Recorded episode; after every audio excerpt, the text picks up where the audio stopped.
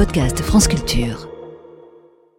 Billet politique, Stéphane Robert, Marine Le Pen impose son agenda. Il y aura sans doute beaucoup de micros et de caméras aujourd'hui à Menton, dans les Alpes-Maritimes, à la frontière avec l'Italie, où le président du Rassemblement national, Jordan Bardella, se rend aujourd'hui en compagnie de la nouvelle prise de guerre de sa formation politique, Fabrice Leggeri. Fabrice Leggeri a dirigé Frontex, l'agence européenne de surveillance des frontières de l'Union pendant sept ans, avant d'en démissionner en 2022.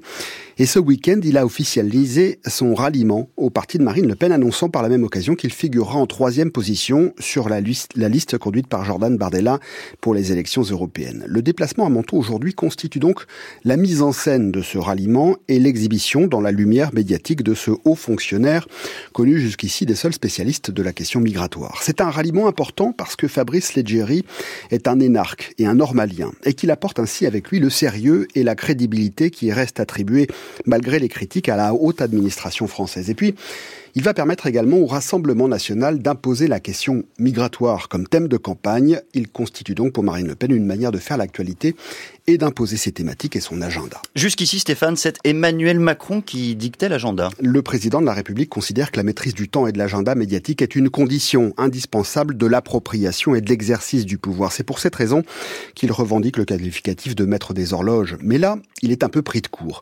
Comme il le fut d'ailleurs au moment de la crise déclenchée par les agriculteurs fin janvier. Le Rassemblement national a très vite vu le bénéfice qu'il pourrait tirer de cette crise agricole à travers la dénonciation de l'abandon du monde rural. Et Jordan Bardella fut le premier à programmer un déplacement auprès d'agriculteurs en Gironde. Voyant cela, le Premier ministre, le Premier ministre Gabriel Attal s'est lui aussi précipité à la rencontre d'agriculteurs en urgence et le même jour dans le département du Rhône.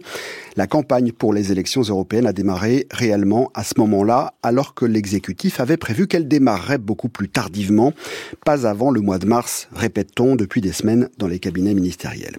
Il faut dire aussi que le, le camp présidentiel n'est pas prêt. Il n'y a toujours pas de tête de liste. Beaucoup de personnalités ont été approchées. Bruno Le Maire, Elisabeth Borne, Julien de Normandie, l'ancien ministre de l'Agriculture. Furent évoqués également le nom du commissaire européen français Thierry Breton et puis plus récemment ceux de Richard Ferrand et de Jean-Yves Le Drian, mais finalement tous ont refusé. Alors Stéphane, est-ce que cela ne devient pas inquiétant? Est-ce que la désignation d'une tête de liste ne devient pas urgente?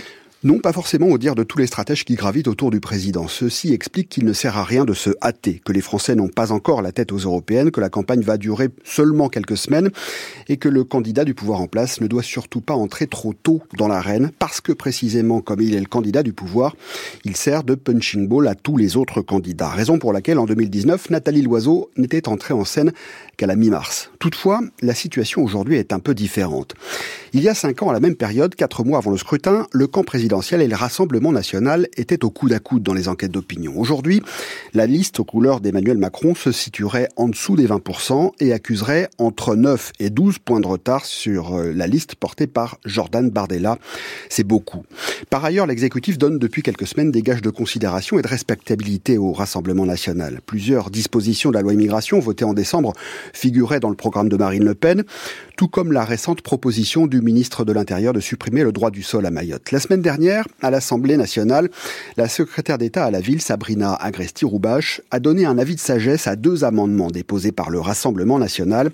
Ça signifie qu'elle indiquait aux députés de la majorité que chacun pouvait faire ce qu'il voulait, les voter ou ne pas les voter, ce qui a provoqué quelques remous dans le camp présidentiel. Et puis le Premier ministre Gabriel Attal a récemment considéré que le parti de Marine Le Pen se situait dans l'arc républicain. L'arc républicain, c'est l'hémicycle, avait-il déclaré au journal Le Monde le 6 février en parlant de l'Assemblée nationale. Ce que le président de la République, lui, conteste ce matin dans une interview au journal L'Humanité. Le RN ne s'inscrit pas dans l'arc républicain, dit Emmanuel Macron. Tout ça donne l'impression d'un exécutif qui a un peu perdu ses repères et qui ne sait plus bien quoi faire face à la progression euh, du Rassemblement national. En attendant, Jordan Bardella, lui, continue de dérouler son agenda. Il a programmé un grand meeting de lancement de campagne pour les européennes le 3 mars à Marseille. Une date compte en tête de nombreuses personnalités du camp présidentiel, selon qui il ne faut plus attendre et désigner une tête de liste avant la fin du mois de février. Merci beaucoup Stéphane Robert. Votre billet politique est à retrouver sur le site de France Culture, franceculture.fr et sur l'application Radio France.